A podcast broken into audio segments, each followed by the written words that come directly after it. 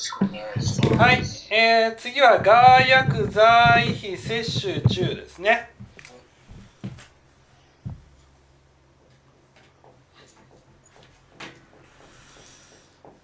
ガー薬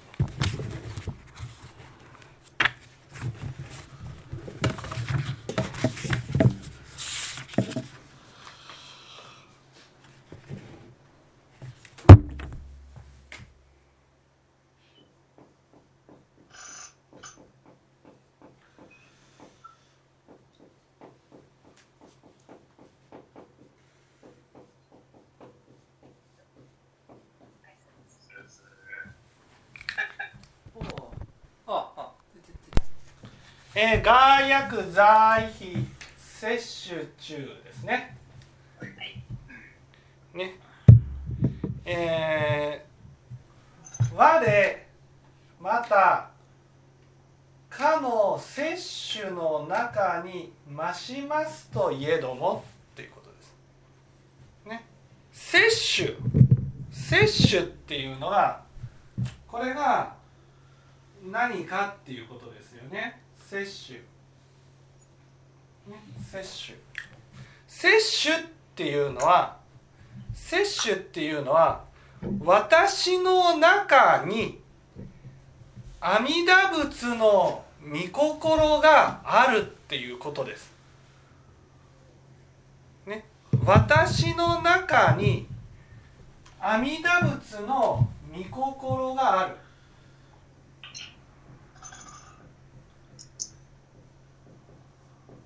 救われたっていうことでいいんですか？うん救われたっていうことです。仏本一体とか？そうそうそうそうそうそう。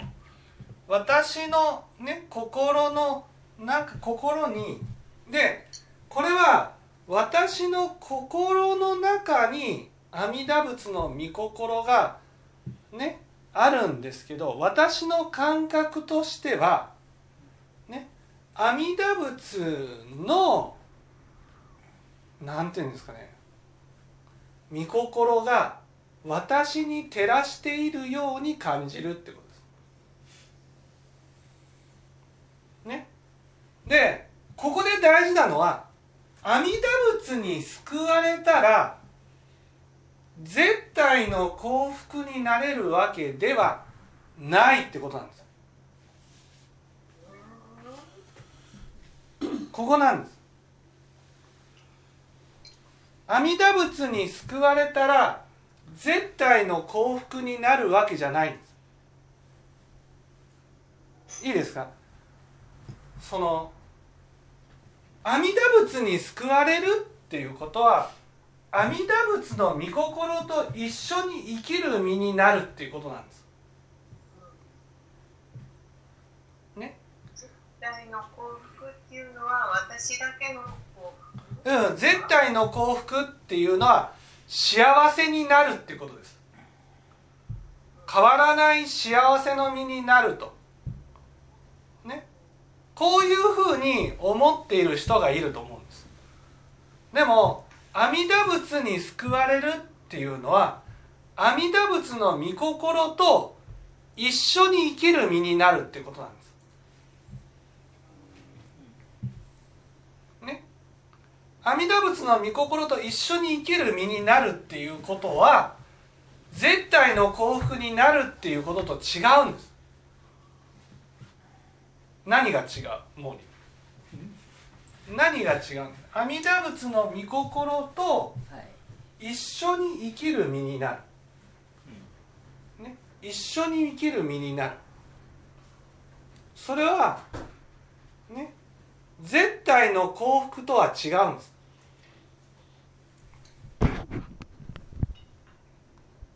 いいですか？阿弥陀仏の御心阿弥陀仏に救われるっていうことは絶対の幸福になるっていうことと違うんです。ね？つまり阿弥陀仏の御心に救阿弥陀仏に救われるイコール幸せな身になるっていうこととは違うんです。その絶対の幸福っていうのは診断会で絶対の幸福。だから阿弥陀仏に救われる摂取摂取っていうのはどんな時も阿弥陀仏の御心が見える身になったってことなんです。どんな時も、ね、寝ていても起きていても欲に流れていても怒りを起こしていても阿弥陀仏の御心が、ね、見える身になったっていうことなんです。それは絶対の幸福になったのと違うんです。何が違う？そ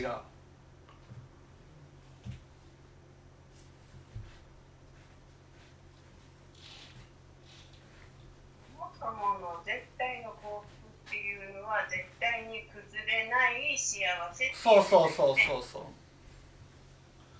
絶対の幸福。だからね親鸞会の時は阿弥陀仏に救われるイコール絶対の幸福になるっていうふうに思ってたわけです。聞いてきた。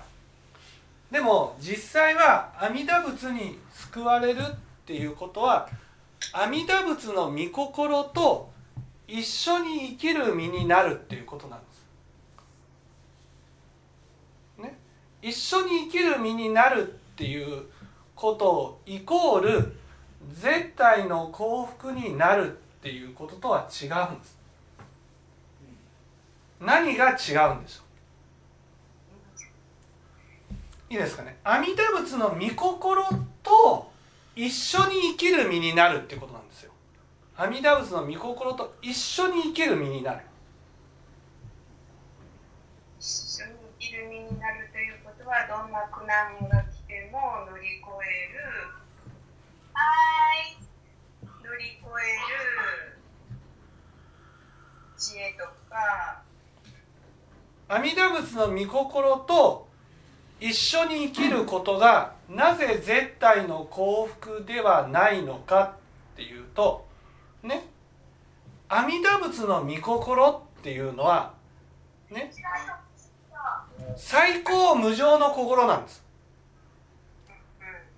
最高無常の心がいつも見えることが幸せですかってことなんです。いいですか？自分の中に完璧な存在がいるんです。完璧な存在ね完璧な存在である阿弥陀仏といつも比較せずには折れなくなる身になるんですよそれが幸せですかっていう。私たちはね自分よりもバカな人がいると嬉しくなるんです。自分よりもダメな人がいるとね気持ちよくなるんです。ね。自分の中に自分と自分の一番のそばにねどんなに自分が努力したとしてもかなわない存在が自分の中にある。そうすると自分はそれと比較せずには折れない。例えば自分のねそばに本当に心も素晴らしい。感覚も素晴らしい。ね。そんな人がそばにいたらどうですか？お母さん幸せですか？ね？自分じゃないんですよ。自分じゃない人がとっても人から愛され人から認められてね？そしていつも自分のそばにいるんです。そうするとどうですか？私たちはどうですか？自分よりもねちょっとできる人がいるとねできない自分がよく見える、ね、思い通りにならない自分が見える。その時にねこんなねこんなこんなもの見えなければいいって思いません？こんな人いなくなればいいって思いません？そうでしょ？だって私たちが人を切りたいって思う時はダメな自分が見えた時ですから。嫌な自分が見えた時ですから。ね？そんな嫌な自分がいつも見える。いつもね見せつけられる。ね？あの人と一緒にいると嫌だ。なんで嫌なんですか？だってあの人は私のことが嫌いだから。ね？あの人が私のことが嫌いだからってなるとねあの人が嫌いだから嫌だっていうふうにならないんです、ね、私は嫌われるような人間だと思いたくないんです。嫌われるような人間だと思いたくないからあの人には私の目の前からいなくなってほしいっていうふうに思う。私のことを避ける。ね。なんで避けるの？避けられるような自分と思いたくない、ね、それって私の嫌な部分が見えるってことなんです。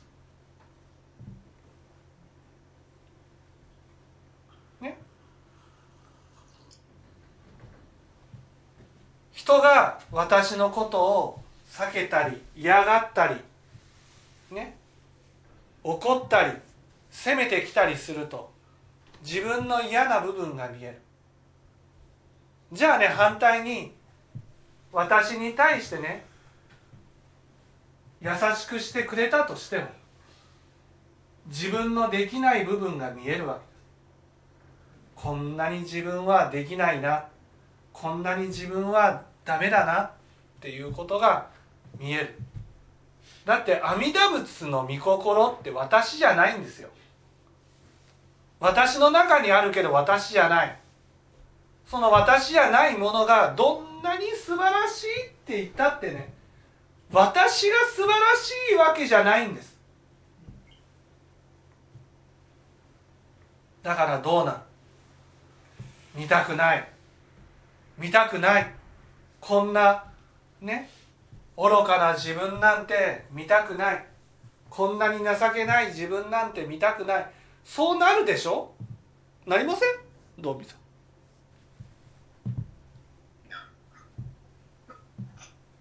それが幸せですか？ってことなんです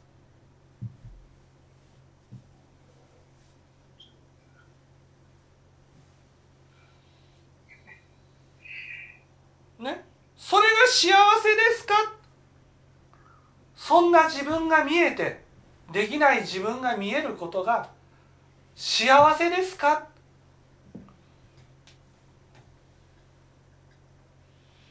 阿弥陀仏と比べたらああ本当に欲も多く怒りも多くね腹立ちも多く妬みそねみの心しかない。そんな私がねよく見える。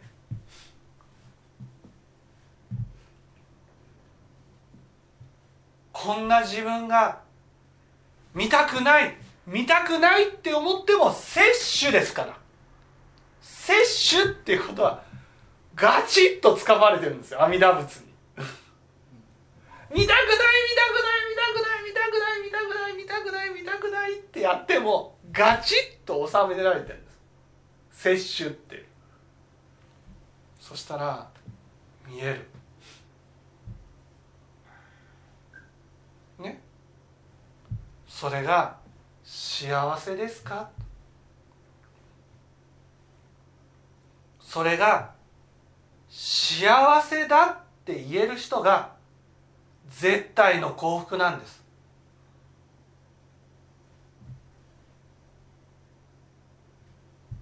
ねでも普通は今の私が阿弥陀仏に救われたとしたら幸せなんてとても言えないんです。こんなに自分の醜い姿が見える、ね、私たちが感情が乱れる時ってどんな時か。ね。できない自分が見せつけられた時なんです。愚かな自分が見せつけられた時なんです。その自分が見えた時に私たちはその自分がこれが自分なんだって受け止められずにね感情を乱して見えたものをぶち壊そうとするんですねなんでこの人に対してこんなに怒りが起きたんだろう？なんでこの人に対して腹が立ったんだもういい！もういい！見たくない！あっち行ってほしい！出て行ってほしい！そんな気持ちがどうして起きるんだ？それは自分の醜い姿汚い姿嫌な姿が見えるからです。それをガチガチッと収められるんです。ガチッと。ね。ガチっていうことはね見たくない見たくない見たくない見たくない見たくないって感情を起こしても見えるってことなんですよ。ずっと。煩悩をどんなに起こしてだからこの後のねこの後の話昇進下の話にはね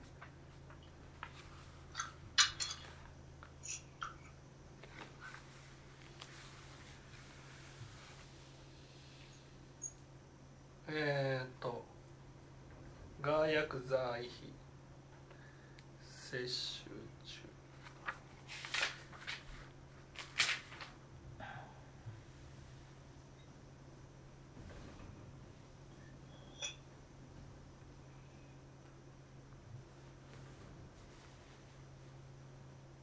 これどこだったか外薬剤あ門類芸を見てた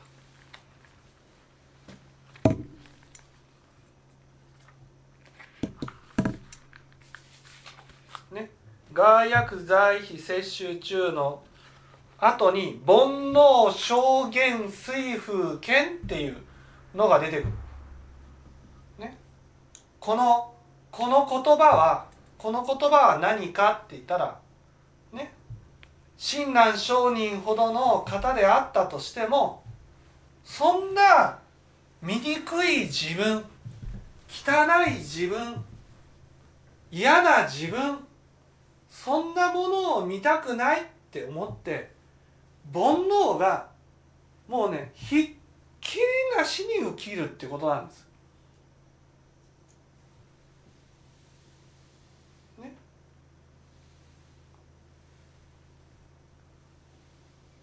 ひっきりなしに生きる起きる。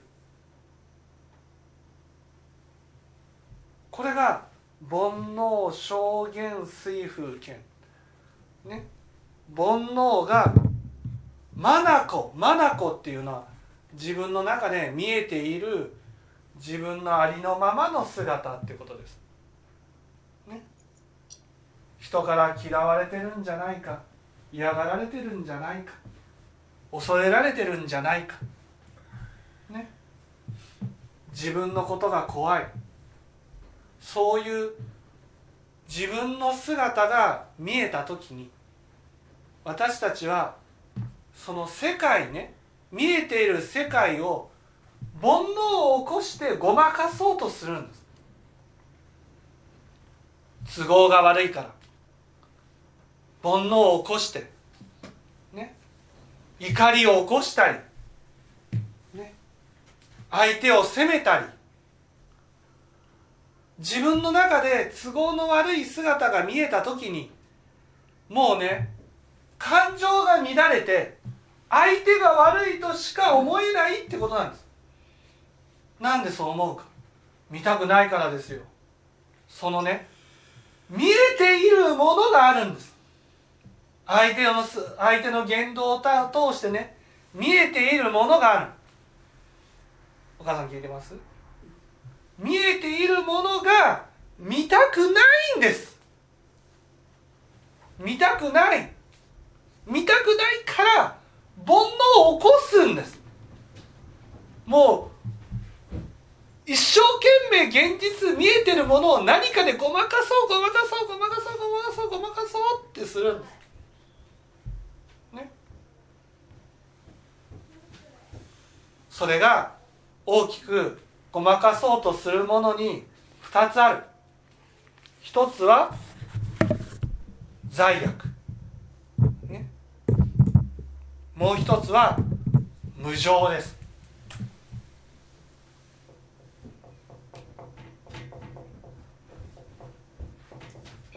これ見たくないもの見たくないもの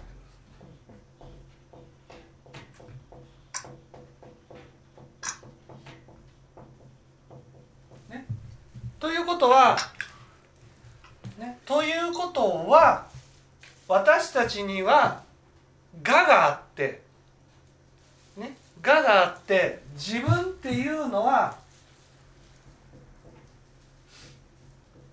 情だと思ってるってこと。情だと、ね、情だっていうことはね清らかな存在だ綺麗な存在だっていうふうに思ってるってことなんね。そして情いつまでもいつまでも自分というものは変わらずに続いていくっていうふうに思ってる。ね、だから人間ってね必ず死んでいかなければならないってなるとね感情が乱れるんです。阿弥陀仏に救われるっていうことはね必ず死ぬっていうことをいつも見せられるってことなんです。人間は必ず死ぬんだ。死ぬんだ。死ぬんだっていうことはね自分の目の前にいる人とね必ず別れていかなければならない日が来るんだってことです。子供とも別れる。妻ともね夫とも別れる。必ず別れる日が来るんだ。自分だと思ってるものがね消えてなくなる日が来るんだ。そう考えるとね私たちは煩悩を起こして違う違う違う違う違うそういう日が来るとしてもずっとずっとずっと先なんだっていうふうに思いたい。だけど阿弥陀仏に救われるっていうことはですよ。ね。いつもね死神がそばにいるようなもんです、ね、死神が必ず死ぬよ。必ず死ぬよ。いつか必ず死ぬんだ。そういうねささささやき声が聞こえる。そうすると煩悩を起こしてその必ず死ぬっていうのは疑いようのない事実なのにごまかそうとする。これが煩悩証言水風剣っていう。煩悩が眼をさえてね見立てまつらずともいえどもってことです。煩悩が起きて見たくない見たくない見たくない見たくない見たくない見たくない見たくない見たくない見たくない。ね。だけど阿弥陀仏がガチッと収めてガチッと収めて見よって。半沢って見ました？半沢見ました？ね？伊佐伊佐島でしたっけ？伊佐山さんでした。伊佐山さんがね伊佐山さんあんた悪いでしょ半沢さんに謝るんだ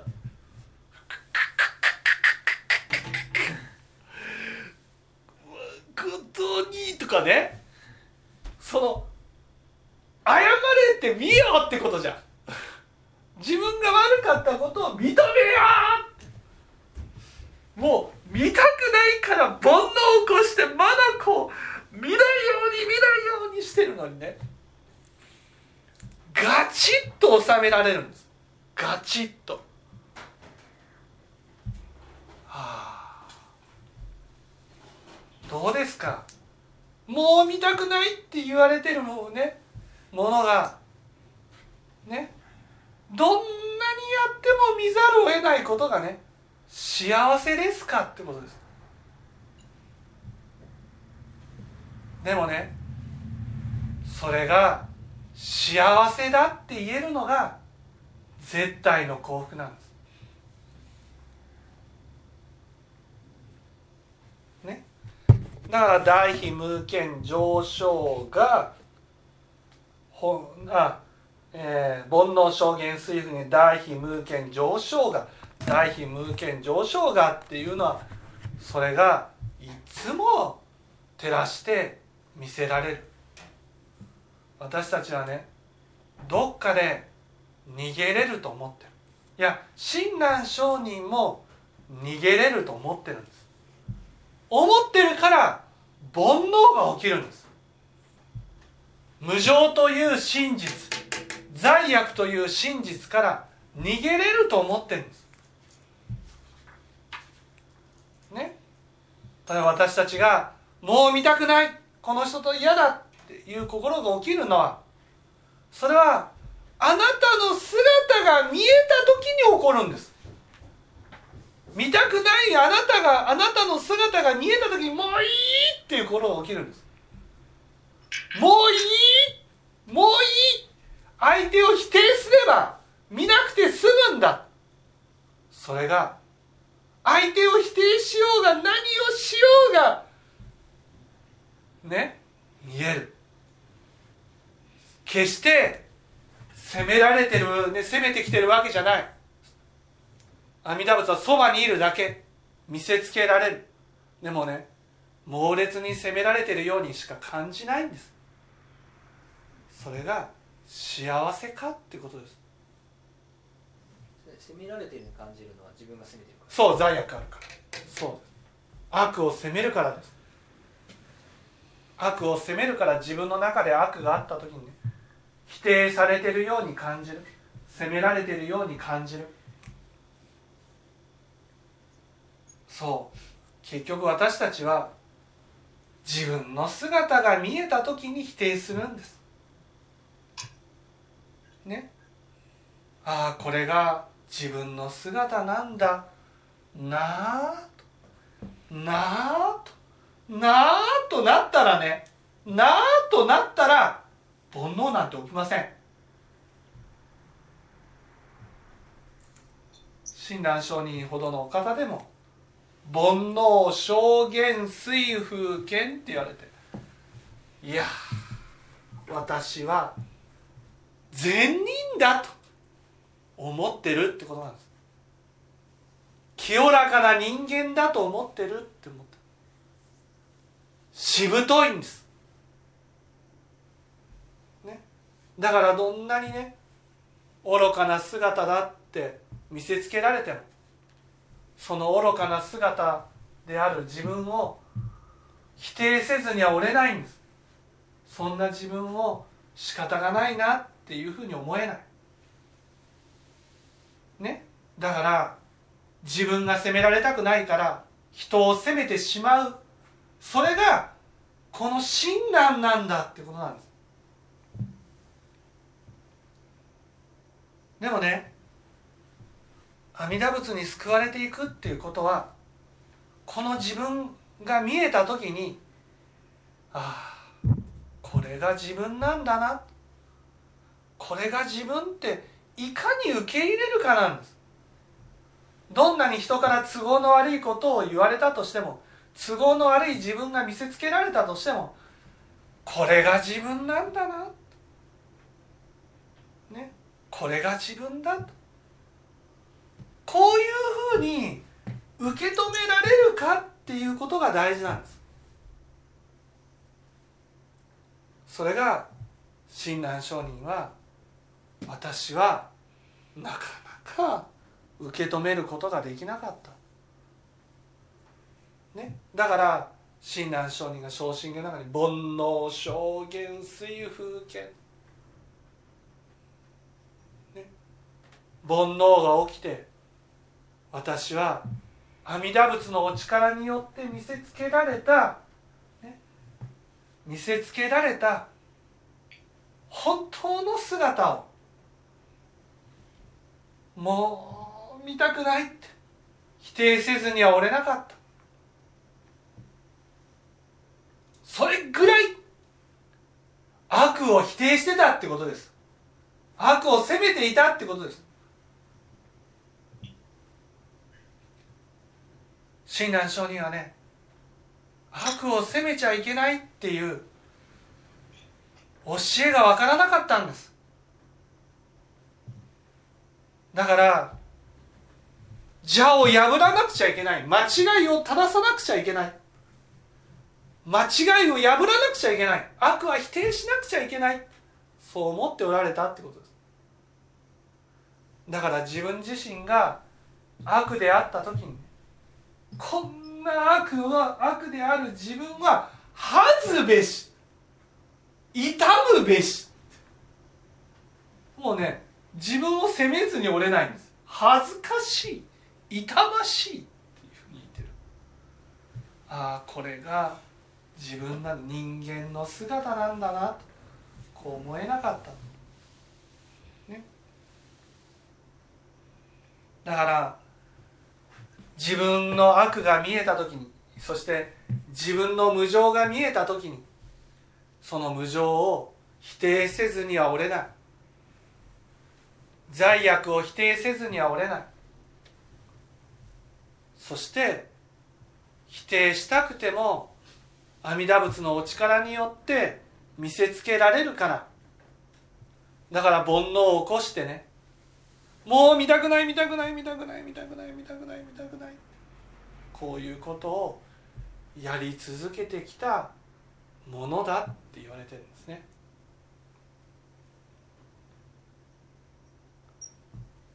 これが幸せか？いや真実から言ったら幸せなんですよ。私たちには真実がないからどうですか？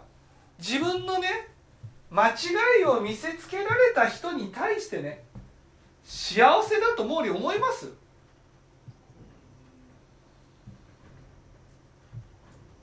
思えないですよね。思えないもうこんなこんなこんなって怒りが起きるでしょ？それが阿弥陀仏に救われていくっていうことはね自分のことをねひどいことをしてきた人に対してもないがしろにしてきた人に対しても、ね、粗末にしてきた人に対してもああこれがこれねこの人を通して見えるこれが私の姿なんだなあそう思えてこの自分の姿を見せてもらえるご縁だったっていうふうにね喜ぶことができるわけです。だからもうこれからは悪人を否定することをやめようと。悪人を攻撃することをやめようと。ね。だってねこの世界を通して帰ってくるものは全部自分がまいたものばかりだから。人は関係ないこの人のこの姿が私を苦しめることはない。苦しんでるのはね見たくない自分がいるからなんです。その見たくない自分を見せつけられ続けるのが阿弥陀仏に救われるっていうことなんです。だから最後には観念するんですよ。どんなに煩悩を起こしても。最後にはああこれが私だった。これが私だったと。そしたらねもうねこの世恨む人なんていない。責めれる人なんていない。ああ結局人に映ってる悪は自分の中にある悪なんだってわかるから。だから人を責めることもできない否定することもできない。穏やかな毎日を送ることができるんです。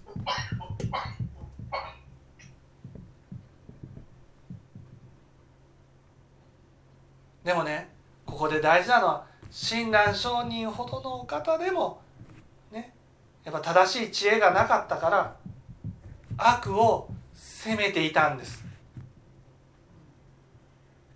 だからそれで跳ね返ってきた自分の悪に対してねもう煩悩を起こしてごまかさずには折れなかった。それが煩悩証言水風剣。親鸞会がね阿弥陀仏に救われても煩悩は変わらない。って言ってたけど煩悩が変わらないっていうことはね罪悪も変わらないってことなんですよ。こんなことはない。罪悪は自分の種まきによって減らしていくことができる。この自分の罪悪の報いが見たくないからごまかすんです。煩悩で。煩悩がか、ね、こんなに強いってことはね悪を責める心がものすごく強かったんです。親鸞上人は。悪を否定する心がものすごく強かったんです。だけど仏教が分かってくると、この世の中で責めれる人はいないな。たとえね菅総理が緊急事態宣言を出すのが遅かったとしてもね。同じ人間なんだからね。たとえ菅総理がね自分は会食しながら会食するのをやめてくださいって言われたとしてもそれが正しいんだからなこういうふうに受け止めることができるようになるっていうことですね。あれはちょっと残念な行動になっちゃったよ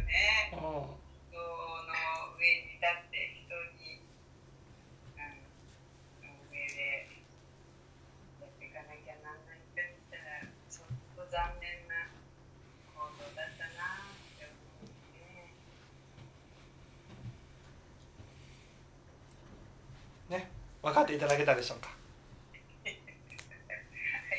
はい、はい、じゃあちょっと